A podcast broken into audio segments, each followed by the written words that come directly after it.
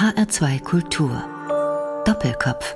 Heute am Tisch mit Bernd Schneidmüller, Professor, seit 1. April Seniorprofessor für mittelalterliche Geschichte an der Universität Heidelberg. Gastgeber ist Andreas Bomba. Geschichte, Herr Schneidmüller, hat gerade Konjunktur. Hier werden Denkmäler umgestürzt, dort die Geschichtsvergessenheiten beschworen. Dagegen helfen Fakten und ihre Vermittlung. Und Ihr Projekt, Herr Schneidmüller, ist die große Landesausstellung von Rheinland-Pfalz, die Kaiser und die Säulen ihrer Macht von Karl dem Großen bis Friedrich Barbarossa, die in Mainz ihre Pforten öffnet. Darüber wollen wir gleich sprechen. Ihre persönliche Geschichte beginnt im Hessischen. Geboren in Heinchen im Wetteraukreis, zur Schule gegangen in Büdingen, Studium vor allem in Frankfurt, ein paar Semester in Zürich und in Frankfurt dann auch ihr Einstieg in die wissenschaftliche Karriere. Wie sind Sie zur Geschichte gekommen? Gab es so eine Art Erweckungserlebnis? Das meiste im Leben, lieber Herr Bomber, ist eigentlich Zufall. Aber wenn man zurückschaut, gewinnt man diesen vielen Zufällen dann doch eine vernünftige Verlaufsform ab und man denkt, dass alles seine Richtung hatte. Ich will aber am Anfang Augenzwinkern sagen, Zufall. Ich war allerdings umhüllt schon in meiner Kindheit und in meiner Jugend von einer historischen Landschaft, der Wetterau, Sie haben Büdingen eben genannt, Frankfurt als historische Stadt, wo diese unglaublichen Gegensätze des späten 20. Jahrhunderts mit einer großen Geschichte zusammenkamen. Und ich denke, dass dieses Spannungsverhältnis das eigentlich Interessante ist. Wir Historiker wollen ja nicht irgendwas bewahren um des Bewahrens willens, sondern wir wollen Geschichte immer wieder neu entdecken aus unserer Gegenwart. Und deshalb war mein Weg zur Geschichte Zufall, aber vielleicht dann auch ein schöner Zufall. Denken wir an die vielen staufischen Hinterlassenschaften, Gelnhausen, Münzenberg zum Beispiel. Es gibt ja auch viel zu sehen in der Rhein-Main-Region unmittelbare Zeugnisse, der Frankfurter Dom und was immer man da nehmen will. Das ist inspirierend. Wir werden sicher gleich bei der Ausstellung darauf kommen. Wir leben hier in einer ganz historischen Landschaft, die extrem auch von mittelalterlicher Geschichte, natürlich auch von der Antike geprägt ist. Und das Interessante ist, wie jedes Jahrhundert danach diese Geschichte wieder neu überformt hat, weitergebaut hat, fragmentiert hat, abgebaut hat, neu gebaut hat. Also gerade wenn man zum Beispiel in Frankfurt wohnt, entdeckt man das ja immer wieder, dass diese Stadt sich ständig neu entwirft. Das Interessante, was der Historiker zu bieten hat, ist, dass das alles eine sehr, sehr lange Tradition bereits hinter sich hat. Dann kommen wir mal zu dieser genannten Ausstellung in Mainz, der großen Landesausstellung von Rheinland-Pfalz. Das ist ja eine gewisse Mode geworden, Landesausstellungen zu machen. Für Historiker natürlich eine hervorragende Mode. In Bayern gibt es das schon relativ lang. Ich glaube, in Hessen hat noch keine Landesausstellung gemacht. Da kommt man vielleicht auch auf den Geschmack. So, von Karl dem Großen bis Friedrich Barbarossa, das sind ungefähr 400 Jahre plus minus. Das ist ein ziemlich langer Zeitraum, das alles in einer Ausstellung. Geschichte ist immer groß und breit und viel. Und um hier überhaupt einen roten Faden hineinzubringen, muss man Geschichten erzählen. Und ich denke, dass diese beiden berühmten Herrscher des Mittelalters, Karl der Große und Friedrich Barbarossa, so einen Rahmen bilden für eine ganze bunte Fülle von wunderbaren Begebenheiten, von grauenhaften Begebenheiten, von prägenden Begebenheiten, die gewirkt haben. Deshalb hat man sich wohl für diese beiden Herrscher, die auch im allgemeinen Bewusstsein noch vorhanden sind, entschieden. Aber diese Ausstellung hat ein ganz, ganz besonderes Anliegen. Sie will nämlich zeigen, dass der Raum am Rhein, ich sage gleich was zur Dimension, dass dieser Raum am Rhein immer eine ganz zentrale Landschaft der europäischen Geschichte war, der deutschen sowieso, und dass der Raum eine große Bedeutung hat. Es ist nicht zufällig, wo irgendetwas stattfindet. Es ist dieser Raum am Rhein, der Geschichte geprägt hat und zu einer Zentrallandschaft, vor allen Dingen in der mittelalterlichen Geschichte, geworden ist. Raum am Rhein ist mehr als Rheinland-Pfalz. Rheinland-Pfalz, das wissen natürlich alle, ist ein Produkt der deutschen Nachkriegsgeschichte, wird 2021 75 Jahre alt, also im Verhältnis zu dem, was dort erzählt wird, ein ganz, ganz junges Land. Aber es ist ein Land, das mitten in diesem Raum am Rhein liegt. Wenn ich den Raum definieren möchte, würde ich sagen, von Aachen im Norden bis Basel im Süden, von Trier im Westen bis Frankfurt oder Gelnhausen im Osten. Das ist ein Zentrum deutscher Geschichte. Und ich denke, es ist gut, dass man diese Bedeutung des Raums für die Geschichte und auch einen gewissen Stolz auf Heimat heute ruhig wieder einmal erwecken kann. Und wenn jetzt von diesen Personen die Rede ist, Karl der Große und Barbarossa, macht man das deshalb, um Geschichte auch zu personalisieren. Also man kennt es aus der modernen Journalistik, die Home Story, also man will Leben irgendwie an Personen festmachen. Wie hat man sich das vorzustellen? Beschäftigung mit Geschichte lebt immer in einem ganz besonderen Spannungsverhältnis wir wissen, dass Geschichte von bedeutenden Persönlichkeiten geprägt wird. Wir wollen aber diese bedeutenden Persönlichkeiten zwar durchaus würdigen, wir wollen sie aber in Verbünde stellen. Das ist der zweite Clou der Ausstellung neben der Betonung des Raums.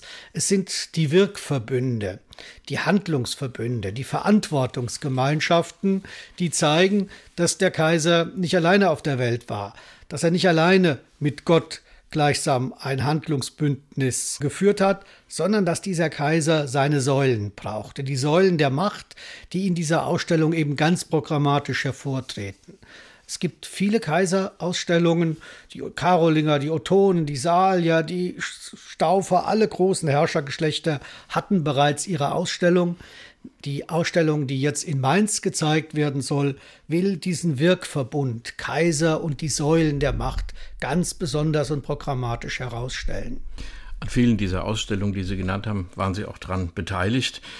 Die erste Ausstellung dieser Art, das war in den 70er Jahren, als Sie studiert haben, die große Staufer-Ausstellung in Stuttgart, ich glaube zum 25-jährigen Geburtstag des Landes Baden-Württemberg. Da hatte man so eine, ja, wie soll man sagen, eine historische Legitimierung für einen Staatenverbund, eben dieses Baden-Württemberg, wie jetzt auch Rheinland-Pfalz gesucht. Länder und Gegenden, die vorher nicht so viel miteinander zu tun hatten, außer dass sie nebeneinander gelegen haben, rein geografisch. Gibt es bei dieser Ausstellung, bevor wir auf die Säulen der Macht kommen, auch so eine Art politische Absicht, also Sie haben von Heimat gesprochen, eine Art politische Absicht, eine Legitimierung eines Bundeslandes, eines Gebildes, womit sich die Menschen identifizieren sollen, auch über eine gemeinsame Geschichte? Ich bin mit politischen Absichten vorsichtig, weil ich kein Politiker bin, aber ich sage mal die Absicht des Historikers. Ich denke, es ist interessant, Vergangenheit wieder neu zu entdecken. Dieses Land, Rheinland-Pfalz, Nachkriegsprodukt, ist sehr stolz auf seine römische Vergangenheit zu Recht. Es ist sehr stolz auf alles, was passiert ist im 19. und 20. Jahrhundert. Und es ist vielleicht nicht unklug, jetzt mal im Jahr 2020 die Zeit dazwischen neu zu entdecken. Wir wollen keine Heldengeschichte der großen Kaiser schreiben. Das ist vorbei, das macht man heute nicht mehr. Man geht mit einer gewissen Distanz ran, aber man kann die großen Kaiser wieder neu entdecken und dabei feststellen, dass sie genau in diesem Raum tätig waren, dass das das Zentrum, das Herzstück geradezu ihrer Macht war. Ja, darauf werden wir gleich zurückkommen, ja, dass Karl der Große diese Landschaft überhaupt erst hervorgebracht hat in der Zeit um 800 und dass von daher eigentlich der Beginn dieser Zentrallandschaft Rhein in die Karolinger Zeit fällt. Wir kommen gleich auf diese vier Säulen der Macht, die Sie genannt haben, aber machen zuerst Musik. Nun ist es mit der Mittelaltermusik so eine Sache. Sie hören natürlich auch andere Musik in Ihrem Leben, aber jetzt ähm, gibt es ja sehr spezielle Themen und da wollen wir einen Ausschnitt hören, nachher noch einen zweiten Ausschnitt in dieser Sendung. Da geht es um eine Krönung, eine Salbung im Mainzer Dom. Wann hat die stattgefunden und was passiert in diesem Ausschnitt aus einer Liturgie, die, glaube ich, eigens aus historischen Gründen rekonstruiert wurde. 1002 ist in Mainz was ganz Großartiges passiert. Der Erzbischof Willigis von Mainz ist da endlich angekommen, wo er die ganze Zeit hin wollte. Er ist der wichtigste Kirchenfürst im Reich und es gelingt ihm, den neuen König Heinrich II. aus dem Herrschergeschlecht der Ottonen, den neuen König nach Mainz zu locken und ihn in Mainz zu krönen und zu salben. In einer Welt, die damals schon um Standortvorteile buhlte, war das ein ganz großer Schlag gegen Aachen. Aachen ist die Krönungskirche der römisch-deutschen Könige des Mittelalters, aber jetzt klappt die Krönung in Mainz und das ist eigentlich eine Win-Win-Situation für König und Erzbischof gleichermaßen. Wir wissen natürlich nicht genau, was damals gesungen wurde und wie gesungen wurde, aber wir haben die Texte. Und wir wissen, dass zur Preisung des neuen Königs im alten Mainzer Dom damals Menschen gesungen haben, Lobgesänge gesungen haben, wo sie zum einen den neuen König preisen, wo sie zum anderen die Königin Kunigunde preisen, wo der Papst genannt wird, Silvester II., der Papst des Jahres 1002, und wo dann alle, alle Heiligen in einer unglaublich lang anmutenden Litanei genannt werden, die alle dem neuen König helfen sollen. Der Petrus und der Paulus, den kennen wir heute natürlich noch als die Apostelfürsten, aber auch Dutzende von anderen Heiligen, männliche Heilige für den König, weibliche Heilige für die Königin, schön und nicht genderkonform geschieden. Das wird in diesen Laudes vorgetragen, in lateinischer Sprache, aber die Namen der Heiligen können Sie auch verstehen, wenn Sie gar kein Latein können.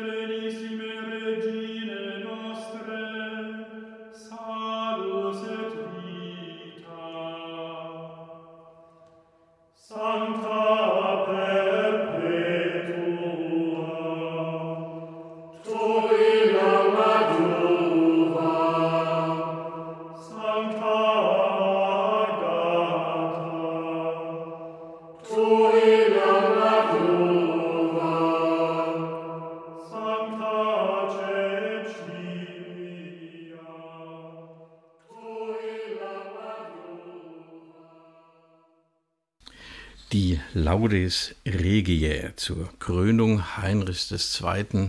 1002 im Mainzer Dom. Eine rekonstruierte Musik auf tatsächlich existierende Texte, hier gesungen von der Schola Bamberg unter Leitung von Werner Pees. Bernd Schneidmüller hat es ausgesucht und mitgebracht. Heute zu Gast den Doppelkopf in HR2 Kultur. Ja, das könnte so gewesen sein. Man erwartet als moderner Hörer dann eher Pauken und Trompeten, festliche Musiken.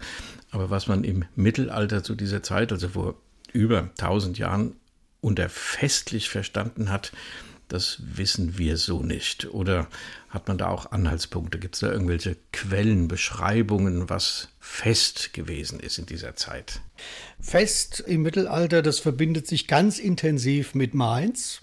Wir wissen zwar nicht so ganz genau, wie die stundenlangen Gottesdienste abgelaufen sein könnten, aber wir wissen, dass Mainz nicht nur das Zentrum des Reiches ist oder ein Zentrum, sondern auch ein Zentrum der hochmittelalterlichen Festkultur.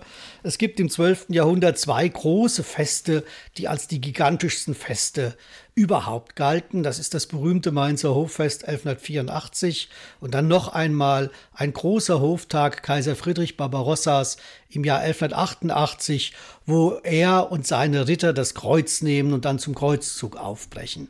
Sie sehen wieder Mainz, der wichtigste erzbischöfliche Ort des Reiches. Und Barbarossa hat hier 1184 etwas ganz Großartiges äh, geschaffen. Er hat nämlich Zehntausende von Rittern zusammengebracht. Das waren Herzöge, es waren Markgrafen, Grafen, es waren geistliche Fürsten, aber auch die vielen kleinen Ministerialen, die Ritter und die Bänkelsänger und die Dienstleute und die Spielleute. Unsere Quellen sprechen davon, dass in Mainz das größte Fest gefeiert wurde, das die Menschheit je gesehen hat bis dahin. Und diese Festkultur verbindet sich mit den Rheinauen in Mainz und an diesem Pfingsthoftag, und das zeigt auch wieder so schön das Umschlagen von Geschichte, ist nachdem man viele, viele Stunden in festlichem Trubel zusammen war, nachdem man ein Turnier gefeiert hat, plötzlich ein Unwetter aufkommt und Blitz und Donner zerstören fast alles. Dutzende, Hunderte von Menschen kommen zu Tode. Und die Menschen des Mittelalters haben 1184 gedacht, ah, Größe und Untergang liegen doch ganz nah beieinander. Wir sehen, wie das Fest von Freude in Trauer umkippt innerhalb von wenigen Minuten. Dann kommen wir mal zu den vier Säulen der Macht, die für die Ausstellung in Mainz, die große Landesausstellung, die in diesen Tagen eröffnet wird, die hier eine Rolle spielen. Was sind das für Säulen? Ich beginne mit den Millionen von Menschen, die keine Säule sind. Das sind die Bauern, vielfach unfrei, vielleicht 90 Prozent der Bevölkerung, die alles ermöglichen, was wir heute als große Geschichte betrachten. Die Bauern werden im Mittelalter nicht als Säulen der Macht angesprochen, obwohl es die Mehrheit der Menschen waren. Das ist ganz wichtig, dass man sich dessen erinnert, dass hier eigentlich der Mehrwert geschaffen wird, der dann in Politik, in Kirche, in Kaisertum oder in Herrschaft verzehrt, verfressen, vertrunken wird. Die Säulen der Macht sind im Mittelalter relativ klar definiert und die Zeitgenossen wussten auch schon, wovon sie sprachen. Das sind zum einen die geistlichen und die weltlichen Fürsten, die Erzbischöfe, die Bischöfe, die Herzöge, die Markgrafen. Das ist sozusagen die Spitze des Adels. Der König umgibt sich dauernd mit diesen Eliten, weil er nicht alleine regiert, sondern er zieht mit diesen Eliten durchs Reich. Er berät sich dauernd mit ihnen. Er braucht den Konsens seiner Getreuen. Das, was wir uns unter Königtum vorstellen, ist ja heute vielfach vom Absolutismus geprägt, wo der König einfach durchregiert. Das ist ein völlig falsches Bild, um Mittelalter zu verstehen. Der König braucht diesen Adel. Im Laufe der Zeit treten aber, und das ist das Spannende an Geschichte, neue Säulen hinzu. Die alten bleiben, sie sind immer die wichtigsten, Adel und Geistlichkeit, aber wir beobachten, wie genau in unserem Raum, nämlich im 11. Jahrhundert, anfangs in Worms, in Köln und in Speyer, plötzlich Bürgergemeinschaften hinzutreten, Bürgergemeinschaften, die durch ihre finanziellen Möglichkeiten für die Könige plötzlich unglaublich wichtig werden. Die Bürger finanzieren die Könige. Die Geldwirtschaft ermöglicht es diesen aufstrebenden Städten plötzlich wahrgenommen zu werden.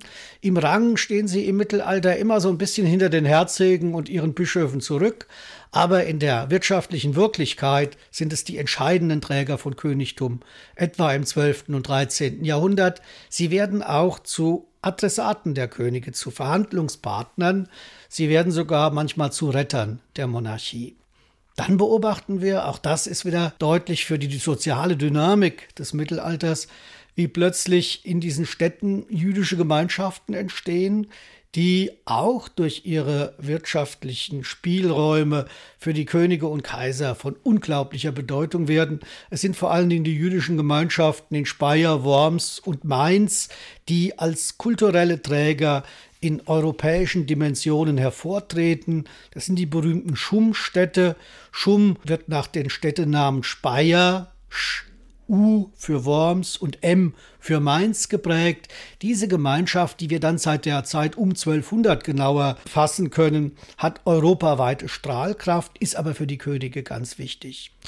Und die letzte Säule, die wir in der Ausstellung behandeln, sind die Ritter und die kleinen Herren, die ja bis heute unsere Landschaft prägen. Wenn wir an Rhein und Mosel entlangfahren oder auch selbst am Main, da sehen wir überall die Burgen. Das sind die steingewordenen Zeichen dieser Ritter, die auf diesen Burgen sitzen, oft über ein bescheidenes Territorium nur verfügen, aber mit ihrer Schlagkraft dann eigentlich die kaiserlichen Heere bilden Amtsleute der Könige im Land sind. Und so ist es diese Vielfalt, die sich hier zusammenfügt und auch bis heute Spuren in unserer Landschaft hinterlassen hat. Es ist heute üblich, vielleicht sogar notwendig, in solchen Momenten, bei solchen Ereignissen auch auf die Randgruppen zu schauen.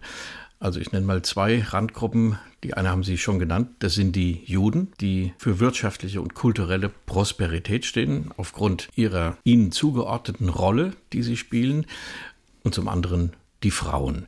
Die spielen im Mittelalter unter den Herrschernamen und den Rittern und denen, die Krieg führen, eigentlich keine Rolle, jedenfalls keine, die in den Quellen großartig erwähnt wird.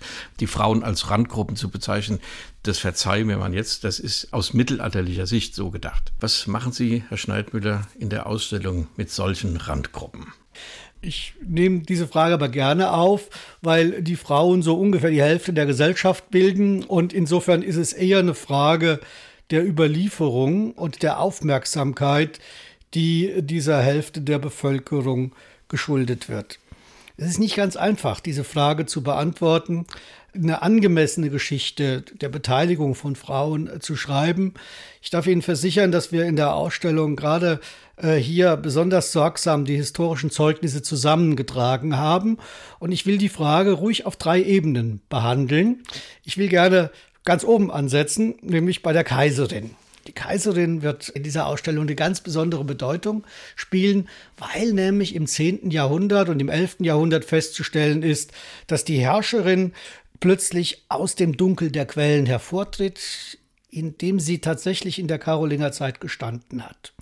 Wir wissen relativ wenig über die Frauen der Karolinger, aber im 10. Jahrhundert unter Ottonen und Saliern werden sie plötzlich unglaublich wichtig. Die Adelheid, die Gemahlin Ottos des Großen, Theophanu, Gemahlin Ottos II., Kunigunde, die Gemahlin Heinrichs II. oder Gisela, die Gemahlin Konrads II. Das waren ganz wichtige Herrscherinnen und sie werden in allen Urkunden ihrer Männer erwähnt, nicht nur pflichtschuldig, sondern sie werden als Gefährtin im Kaisertum angesprochen.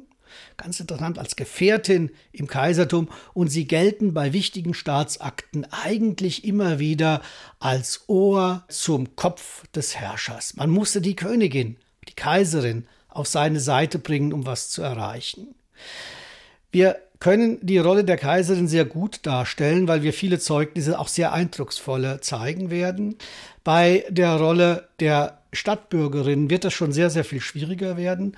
Aber wir werden auch zeigen, dass gerade die Bedeutung der Frau in, der, in den jüdischen Gemeinschaften von herausragender Bedeutung ist. Die neuen Forschungen zu den Schumstätten haben die Bedeutung der Frauenschulen sehr deutlich hervorgekehrt, wo äh, tatsächlich ein ganz besonderer kultureller Anteil von Jüdinnen zu beobachten ist. Und diesen Anteil werden wir in der Ausstellung auch mit bedeutenden Stücken, die im allgemeinen Bewusstsein vielleicht gar noch nicht so präsent sind, zeigen. Also hier kann man doch deutlich sehen, dass wenn man richtig fragt, man der Geschichte auch mehr Gerechtigkeit abgewinnen kann. Machen wir an dieser Stelle wieder Musik. Bernd Schneidmüller, jetzt kein Mittelalter oder doch Mittelalter, aber der Komponist ist Claude Debussy. Es geht um Klaviermusik, das letzte seiner zwölf Prälude. Minstrel oder Minstrel, ganz egal wie man es ausspricht, Englisch oder Französisch.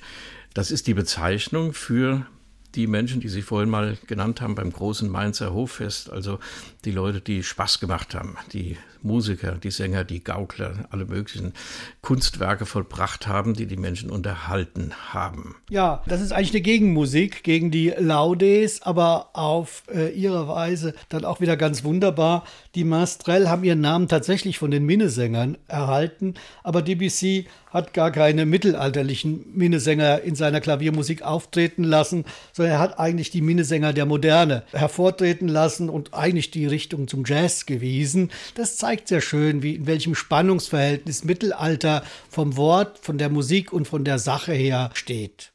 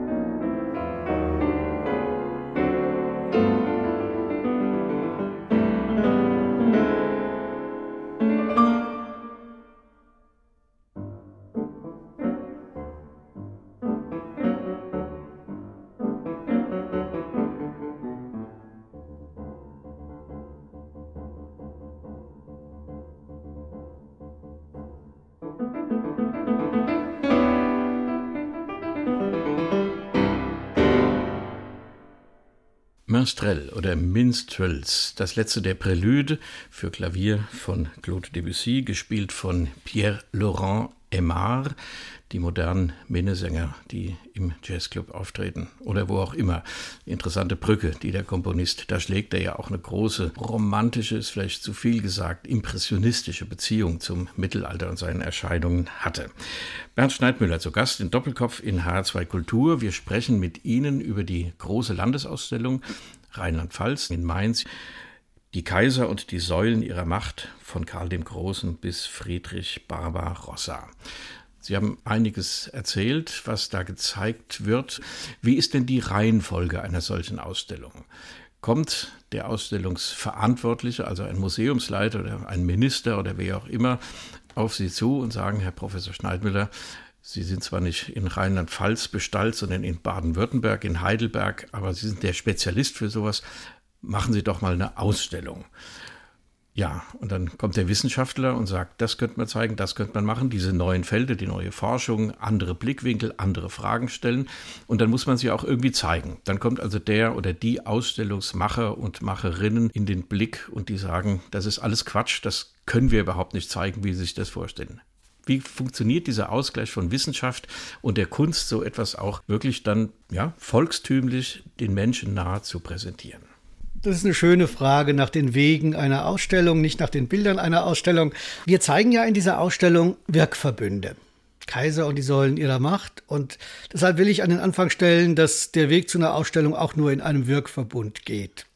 Die Idee zu dieser Ausstellung hatte mein sehr enger Freund Stefan Weinfutter, der in Mainz lebte, mit mir viele Ausstellungen zum Mittelalter gemacht hat und von der Idee besessen war, auch den Mainzern in Rheinland-Pfalz einmal zu zeigen, welche tolle mittelalterliche Geschichte da vorhanden ist. Ich denke, diese Begeisterung muss am Anfang stehen.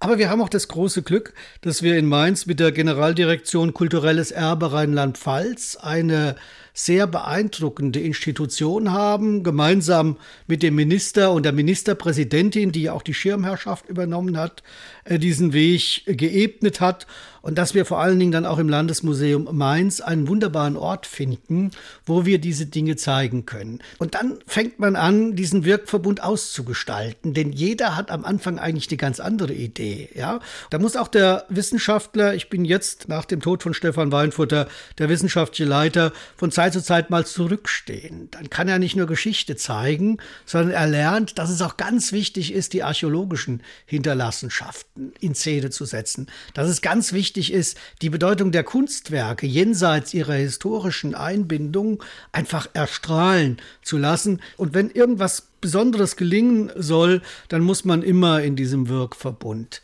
tätig sein. Ich will vielleicht noch einen Punkt dabei nennen, der mir sehr, sehr wichtig ist in unserer heutigen Zeit und der mich immer wieder bei Ausstellungen so fasziniert. Deshalb mache ich sie neben meiner akademischen Tätigkeit so gerne. Wir haben Zeugnisse der historischen Hinterlassenschaft, also mittelalterliche Objekte, die einfach einzigartig sind. Sie erschließen sich nicht sofort. Die Urkunden kann man schwer lesen, das ist in Latein. Die Handschriften sind in Schriften geschrieben, die so ganz fremd sind auf Pergament. Auch die geistliche Kunst wird ja heute nicht mehr einfach verstanden, sondern muss immer wieder neu erklärt werden. Aber das Besondere ist, jedes Stück ist einzigartig. Und diese Einzigartigkeit neu in Szene zu setzen, das ist das, was den Historiker an diesen Ausstellungen fasziniert. Man könnte das in Versicherungssummen fassen, ja, und zeigen, das Zeug ist wertvoll, ja. Aber darum geht's mir gar nicht. Wir sind heute in einer Zeit, wo ständig Copy-Paste gemacht wird, wo Sie alles verfügbar haben, wo Sie alles runterladen können, aber der Codex Manesse, den wir zeigen werden aus Heidelberg, den können Sie zwar angucken, im Original werden Sie ihn aber nur ganz selten sehen, zum Beispiel in Mainz für einige Wochen und dann ist er wieder viele Jahre in einer Ruhesituation im Tresor. Der berühmte Barbarossa-Kopf aus Kappenberg, ja, wir wissen nicht so genau, ob es wirklich Barbarossa ist, aber er ist einfach ganz großartig. Den wird man nicht so oft sehen können und er, er berührt uns unmittelbar. Selbst die etwas äh, verrumpelt anscheinenden Pergamenturkunden, ja, sind für sich was ganz Großartiges. Das erste Privileg eines Königs für eine Stadt nördlich der Alpen. Das sind ganz wichtige Stücke. Und ich denke, es ist eine Aufgabe auch von uns Wissenschaftlerinnen und Wissenschaftlern, diese Stücke den Menschen immer wieder nahe zu bringen und damit die Einzigartigkeit von Vergangenheit äh, erleben zu lassen. Jetzt habe ich noch eine fachliche Frage. Wir haben in dieser Sendereihe vor einiger Zeit über Karl V.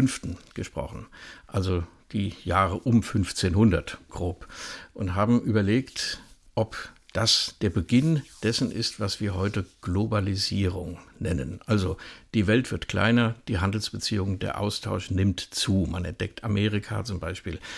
Wenn man sich in das Mittelalter hineindenkt, da sind ja das, was heute Deutschland heißt, noch weitgehend im Osten jedenfalls mit Wäldern bedeckt. Man fängt an zu roden. Wir haben Heinrich II., auf den wir gleich nochmal kommen mit der Musik, der nach Bamberg geht und auch diese Gegend ja urbar macht und überhaupt erst entwickelt. Dann gibt es natürlich den Handel mit Asien. Sie haben die Gattin Ottos II. angesprochen, Theophanu, eine byzantinische Prinzessin. Das war Ende des 10. Jahrhunderts. Dann kommen die Kreuzzüge, haben Sie auch angesprochen, Barbarossa, man geht ins Heilige Land. Die Leute beginnen etwas Neues zu sehen. Es gibt noch mehr, als wir uns vorgestellt haben. Kann man den Begriff der Globalisierung auf so eine Zeit wie das Mittelalter, ist ja eh ein bisschen indifferent, ähm, auch schon anwenden? Die ganze Welt, so wie wir sie heute kennen, sozusagen als Globus, ist natürlich überhaupt nicht im Blick des Mittelalters. Aber ich bin überzeugt, dass das Mittelalter auch in jeder Generation, in jedem Jahrhundert Globalisierungswellen hatte. Mit anderer Reichweite als in der Zeit Karls V., das ist völlig klar. Aber wir entdecken im Mittelalter eine Andersartigkeit, die wir uns gerade erst wieder erschließen. Und wir werden diese Andersartigkeit auch in die Ausstellung bringen. Wenn Sie auf mittelalterliche Weltkarten schauen, dann finden Sie niemals eine Europakarte. Jedenfalls nicht in der Zeit, in der wir hier uns bewegen, zwischen 800 und 1250. Sie finden auch keine Karte von Deutschland oder eine Karte von Frankreich, sondern Sie finden Weltkarten. Das Mittelalter wusste, dass die Welt eins war. Wir lächeln heute ein bisschen über mittelalterliche Menschen, die Amerika und Australien nicht kannten, aber sie wussten, dass diese Welt eins war. Und deshalb sind diese Weltkarten mit den damals drei bekannten Kontinenten Asien, Europa und Afrika so unglaublich wichtig. Deshalb zeigen wir die auch. Wir werden einen Erdteilleuchter bringen, wo die drei Personifizierungen von Asien, Europa und Afrika am Fuß des Leuchters heute in Hildesheim aus dem 12. Jahrhundert zu sehen sind. Die Leute in Hildesheim hatten eine Ahnung, dass es drei Kontinente gibt und dass man aus dieser Erde oder diesem, dieser Welt gar nichts Besonderes herausschneiden muss. Das hat erst der Kolonialismus getan, indem er Europa zur Königin stilisierte. Das 12. Jahrhundert hätte sowas überhaupt nicht denken können.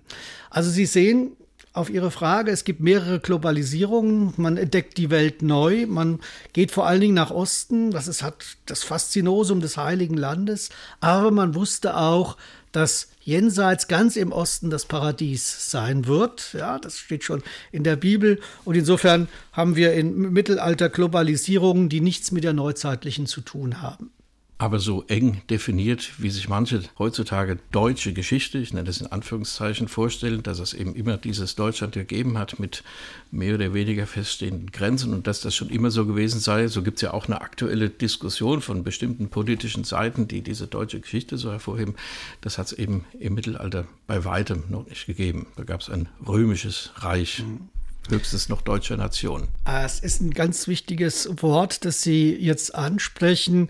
Eine der ganz zentralen Botschaften unserer Ausstellung wird sein, dass es keine deutschen Kaiser im Mittelalter gibt. Das steht zwar auf vielen Buchtiteln und wird immer wieder so genannt. Den ersten deutschen Kaiser gab es 1871, dann gab es insgesamt drei und dann war Schluss. Das Mittelalter kannte nur römische Kaiser wenn ein mittelalterlicher Kritiker eines Kaisers ihn als deutsch bezeichnete, dann kam er in den Kerker, weil das das größtmöglichste Schimpfwort war. Es ist wichtig, dass dieses Kaisertum universal ist, nicht national, universal und deshalb ist es römisch. Aber wir sehen, dass die Anfänge der deutschen Geschichte im 10. Jahrhundert liegen und dass sich das, was wir deutsche Geschichte nennen, so allmählich in das Mittelalter hineinschleicht, vielleicht vom 10. bis zum 12. Jahrhundert. Jetzt machen wir wieder Musik, das heißt, wir lassen die Schola Bamberg erneut singen. Wir kommen zurück auf diese Feierlichkeiten im Mainzer Dom 1002, die Königskrönung Heinrichs II. Und natürlich musste auch die Gattin Kunigunde gesalbt werden. Dazu wurde mutmaßlich gesungen. Wir haben den Text. Was wird da den Menschen vorgetragen, soweit sie es verstanden haben? Der Text zeigt, dass Kaisertum oder Königtum im Mittelalter ganz anders ist, als wir es heute verstehen. Es ist eigentlich eine Bündnisgemeinschaft mit Gott. Und mit der Salbung kommt die ganz besondere Gnade Gottes auf diesen einen Menschen herunter, der dadurch zum Gesalbten des Herrn, das heißt lateinisch Christus Domini, zum Gesalbten des Herrn wird. Und was wir jetzt gleich in lateinischer Sprache hören werden, heißt in Deutsch sozusagen aus dem Munde des salbenden Erzbischofs, ich salbe dich zum König mit dem geheiligten Öl im Namen des Vaters und des Sohnes und des Heiligen Geistes. Die Gemeinde singt Amen, dann der Friede sei mit dir und mit deinem Geiste. Und dann wieder der Erzbischof, deine Hände werden mit geheiligtem Öl gesalbt, ganz wie die Priester und Propheten gesalbt wurden, und so wie Samuel David zum König gesalbt hast. Du seist gesegnet und eingesetzt als König in deinem Reich über dieses Volk, das der Herr dein Gott dir gegeben hat, über es zu herrschen und es zu leiten, dies sei dir gewährt durch deinen Heiligen Geist. Ich fasse es zusammen, es ist ein sakrales Königtum, das hier besungen wird.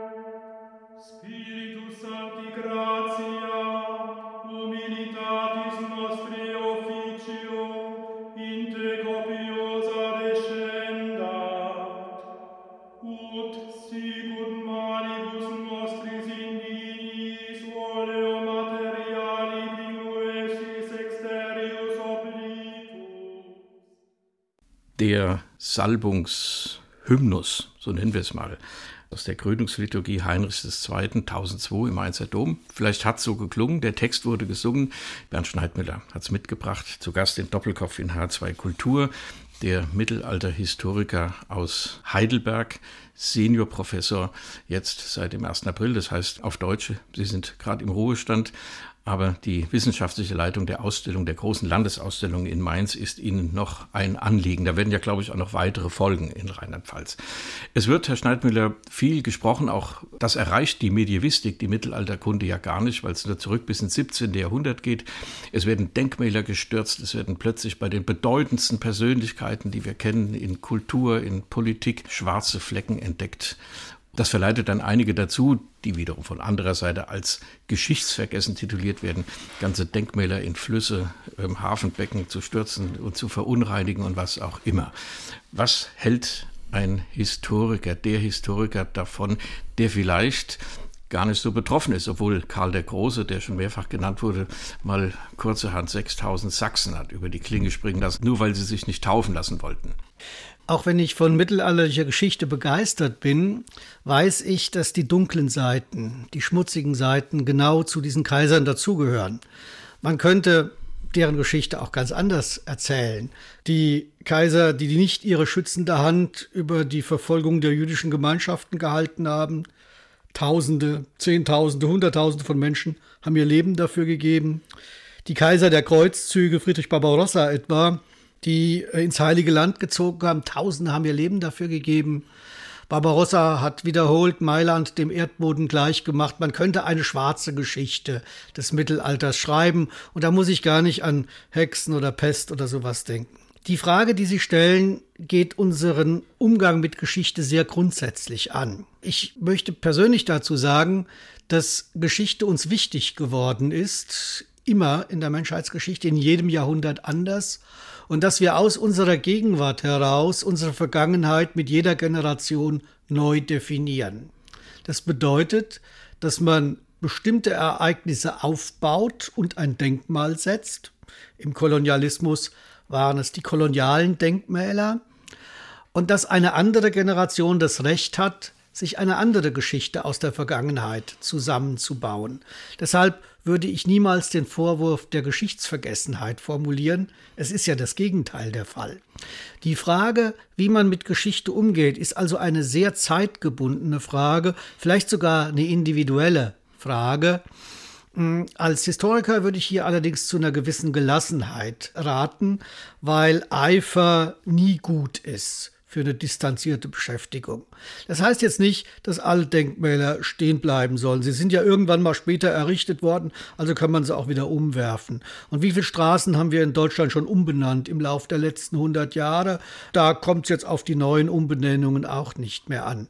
Ich fände es eher eine Aufgabe der politischen Bildung, dass man die Bedingtheiten von Wertung jeder Generation neu vermittelt. Und dann bin ich wiederum ganz gelassen, wenn alles umbenannt wird. Wenn man Sie so reden hört über Ihr Fach, dann glaube ich, dass viele Menschen sagen, bei dem möchte ich noch mal studieren. Der spricht so lebendig und so gegenwartsbezogen, auf die Menschen bezogen, über das, was wir Geschichte nennen und auch wenn es tausend Jahre vorbei ist. Wie sieht es denn, das zum Schluss unseres Gesprächs, Herr Schneidmüller, wie sieht es denn aus mit dem akademischen Nachwuchs, mit Studenten, die Geschichte studieren, studieren wollen und wenn sie Geschichte studieren, dann ausgerechnet noch Mittelalter. Ähm, wie ist der Stand der Dinge? Vielleicht in Heidelberg, vielleicht haben Sie auch ein bisschen Erfahrung aus dem Kollegenkreis, wie es so insgesamt an deutschen Universitäten aussieht.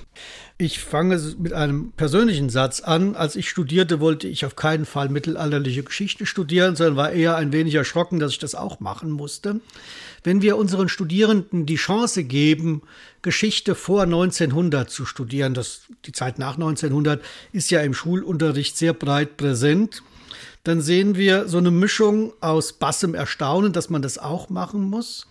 Und, wenn man sich auch darauf mal einlässt, plötzlich die Entdeckung von Andersartigkeiten. Da sehe ich die ganz große Chance der Althistorikerinnen und Althistoriker, der Medievistinnen und Medievisten.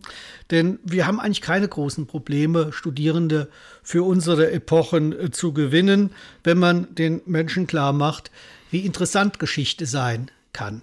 Man muss ja nicht immer nur seine Gegenwart aus der Geschichte erklären. Ich bin eher ein Vertreter, der sich auch gern mal auf Andersartigkeiten einlässt. Wir fahren heute in fremde Länder und machen ethnologische Feldstudien. Man kann auch ethnologische Feldstudien machen, wenn man in den Jahrhunderten ein bisschen zurückreist. Und alles immer nur auf sich zu beziehen, ist auch irgendwann mal öd und langweilig.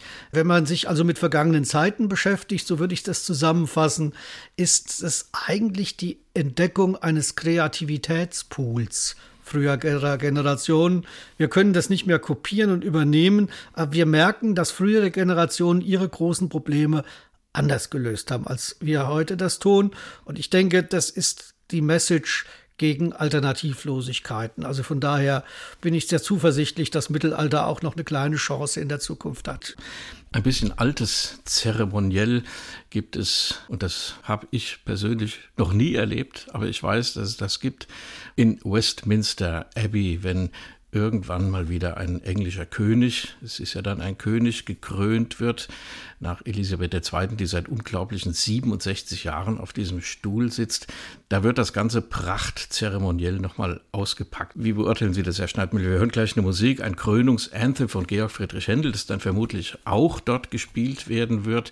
Ist das ein lustvolles Übernehmen, weil einem persönlich nichts Besseres einfällt als so eine prachtvolle Musik oder hat das doch auch tiefere Gründe, auch eine Legitimation einer modernen Königskrönung in früheren Jahrhunderten unserer Geschichte? Die Antwort ist, es gibt sie noch, die Monarchien in Europa. Zehn sind es noch. Ich bin kein Monarchist und sehe da auch keine Notwendigkeit in der deutschen Geschichte, aber das sind ja demokratische Staaten, in denen sich Monarchien gehalten haben.